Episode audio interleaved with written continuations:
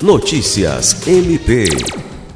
O Ministério Público do Estado do Acre, MPAC, por meio do Centro de Apoio de Defesa dos Direitos Humanos e Cidadania, CAOP, se reuniu nesta segunda-feira 10 com o prefeito de Rio Branco, Tião Bocalon, para tratar sobre políticas de proteção social para migrantes.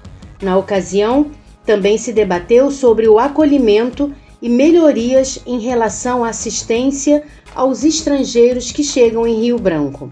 O MPAC também levou uma proposta de fortalecimento do diálogo entre as instituições, visando a implementação da política de proteção social aos migrantes.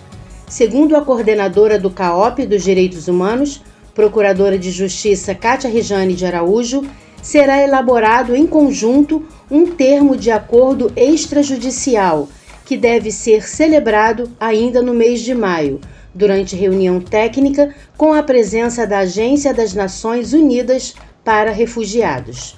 Lucimar Gomes, para a Agência de Notícias do Ministério Público do Estado do Acre.